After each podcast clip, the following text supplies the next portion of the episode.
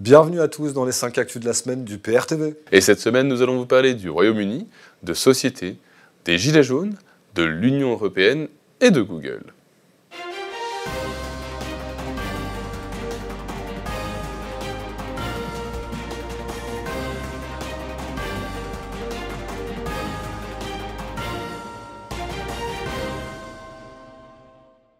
L'Union européenne accepte un report du Brexit au plus tard au 31 janvier 2020. Donald Tusk, le président du Conseil européen, a annoncé que l'Union européenne accepte un nouveau délai de trois mois pour la sortie du Royaume-Uni. La mascarade va continuer un épisode de plus. Les européistes font tout leur possible pour ne pas respecter le référendum sur le Brexit. Espérons que d'ici là, Boris Johnson pourra organiser des élections générales afin que la majorité à la Chambre des communes ne soit plus composée de Remainers, mais de Brexiters, afin de mieux représenter la population britannique.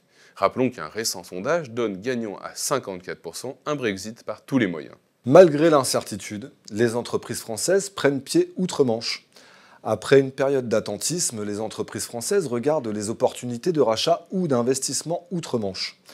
La baisse de la livre sterling, le repli des Britanniques sur leur marché domestique et l'incertitude du Brexit les motivent. Exemple avec Wincare, ID Verde ou Optiven, qui ont fait main basse sur des cibles britanniques. Le Brexit est une grande opportunité économique pour les Britanniques. Le seul véritable problème est d'ordre politique et est causé par les européistes. Julian Assange confus devant la justice à Londres. Le fondateur de Wikileaks a semblé désorienté lors de sa première apparition en public depuis six mois. Il paraissait bredouillant lors d'une audience à Londres. Rappelons qu'il est accusé d'espionnage par Washington et menacé d'extradition vers les États-Unis. Pendant sa détention, Julian Assange a été victime de mauvais traitements physiques et psychologiques, assimilables à de la torture. Le but semble être de l'empêcher d'assurer sa défense tout en dégradant son image aux yeux de l'opinion publique. La France devrait lui accorder l'asile politique à lui et à tous les lanceurs d'alerte. Macron à Mayotte. Les pompiers ont refusé d'assurer la sécurité de l'avion présidentiel, en solidarité avec leurs collègues victimes de jets et bombes lacrymogènes lors de la mobilisation à Paris le 15 octobre dernier les sapeurs-pompiers n'ont pas assuré la sécurité lors de l'atterrissage d'Emmanuel Macron en déplacement à Mayotte. On peut saluer la détermination de ces pompiers qui sont décidés à ne pas laisser passer les consignes violentes données par le gouvernement à leur endroit lors des manifestations de Paris. Une université annule une conférence de Sylviane Agazinski sur la GPA en raison de menaces. La philosophe déplore une forme de terreur intellectuelle qui affecte gravement l'état du débat public. Est-il encore possible de débattre publiquement du bien fondé des réformes voulues par le gouvernement? L'université ne s'honore pas d'avoir cédé à une poignée d'individus violents. La République ne devrait pas être en proie au chantage du premier groupe de pression venu. Trail de nuit à présent, le gouvernement réfléchit à un assouplissement des règles. Ce dernier souhaite permettre aux enseignes de supermarchés d'ouvrir leurs portes jusqu'à minuit. La CGT dénonce une nouvelle précarisation de l'emploi l'euro qui est trop cher pour l'économie française et ne permet pas à la monnaie française de fluctuer avec celle des pays de la zone euro, et principalement de l'Allemagne, la seule solution pour l'économie française est la dévaluation interne du travail. Le seul critère de rentabilité est désormais pris en compte dans l'évolution des conditions de travail.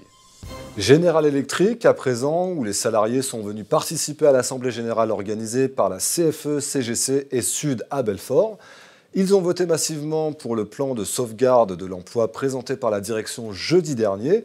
307 emplois seront épargnés et 12 millions d'euros d'économies devront être réalisés. C'est une bonne nouvelle d'apprendre que tant d'emplois seront sauvés. Néanmoins, cela ne pardonne en rien la trahison de la vente d'Alstom à General Electric qui fut permise par Macron. L'agribashing est devenu l'arbre qui cache les vrais problèmes des agriculteurs, lassés de la dégradation de leur image, les agriculteurs sont redescendus dans la rue ce mardi 22 octobre à l'appel de la FNSEA et des jeunes agriculteurs. Mais deux autres syndicats agricoles regrettent l'importance donnée à l'agribashing au détriment, selon eux, des problèmes concrets rencontrés par la profession. Les agriculteurs français sont pris en étau entre la population qui attend une agriculture de qualité et les traités européens qui imposent une productivité toujours plus grande. Ceci est fait en les mettant en concurrence frontale avec les pays à bas coût de production et avec des exigences de qualité bien moindres. Gilets jaunes à présent. Macron est accueilli par une grève générale à La Réunion, fief des Gilets jaunes en Outre-mer. Les Français ont la mémoire longue, surtout ceux de l'outre-mer. Les Réunionnais ont bien compris que le gouvernement Macron répondait à leurs souffrances par de la com et du maquillage. Gageons que leur colère se traduira dans les urnes lors des prochaines élections. Budget de la sécurité sociale en 2020. Les députés votent la non-compensation des mesures Gilets jaunes. En effet, l'État ne compensera pas pour la sécurité sociale les mesures décidées en décembre dernier durant la crise des Gilets jaunes. Cela fut acté par 89 voix contre 42. Notons à ce sujet la citation de Philippe Gosselin, député Les Républicains. D'une certaine façon, vous faites payer aux Gilets jaunes ce que vous leur avez donné il y a quelques mois. Cela me fait penser à la citation d'Alphonse Allais Il faut prendre l'argent où il se trouve, c'est-à-dire chez les pauvres. Un élu chilien justifie l'usage de la force en prenant pour exemple Macron avec les Gilets jaunes. La façon dont Emmanuel Macron a géré la crise des Gilets jaunes semble considérée comme exemplaire pour un sénateur membre de la majorité du président Sébastien Pinera, qui a comparé la situation chilienne avec celle de la France. La France s'érige ainsi en modèle mondial de la répression dictatoriale. C'est un triste renversement de l'histoire. Commission européenne à présent, Ursula von der Leyen veut des Allemands partout. La présidente de la Commission n'a toujours pas constitué son cabinet, refusant tout conseil de l'équipe en place et ne faisant nullement confiance aux non-allemands. Menacés par le Brexit, les budgets austéritaires, l'euro défaillant, la corruption et les dérives autoritaires, l'Union européenne est en pleine nécrose. Sur le départ, Angela Merkel a demandé à Ursula von der Leyen de faire en sorte que l'Allemagne soit aux commandes dans tous les secteurs, pour essayer en phagocytant les institutions de maintenir en vie, dans un acharnement thérapeutique, une Union européenne déjà moribonde. Les États-Unis déplacent des troupes et des chars en Lituanie pour adresser un message fort à la Russie. Il s'agit de dizaines de chars Abrams et de blindés Bradley, ainsi que 500 soldats qui sont arrivés. Les États-Unis deviennent de plus en plus agressifs envers la Russie. Et tristement, l'Union européenne, qui est liée aux États-Unis via l'OTAN, n'y trouve rien à redire. La Lituanie, qui veut justement acquérir 6 hélicoptères UH-60M Black Hawk auprès des États-Unis, ce choix était influencé par la composante terrestre de la Garde nationale de Pennsylvanie, qui est lié à un partenariat avec les forces lituaniennes depuis 26 ans. Après la Lettonie, la République tchèque, la Slovaquie, la Grèce, la Croatie et la Pologne, voici que la Lituanie va commander des hélicoptères militaires américains plutôt que de jouer le jeu, très théorique, de la solidarité européenne.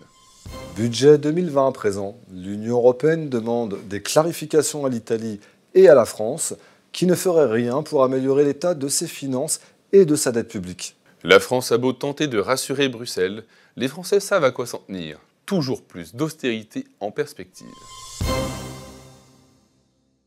Et passons à la bonne nouvelle de la semaine. Nous apprenons que la presse française porte plainte contre Google.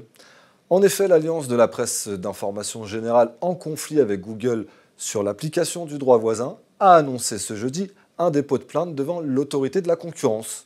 Le droit voisin instauré par une directive européenne adopté en début d'année, doit permettre aux éditeurs de presse de négocier avec les géants du numérique une rémunération en contrepartie de la réutilisation de leur contenu sur Internet.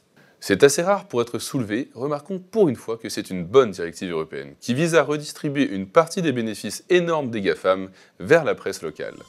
Voilà, c'est tout pour euh, cette édition. Nous vous disons à très bientôt pour une nouvelle vidéo. Et d'ici là, n'hésitez pas à réagir à toutes ces nouvelles dans les commentaires.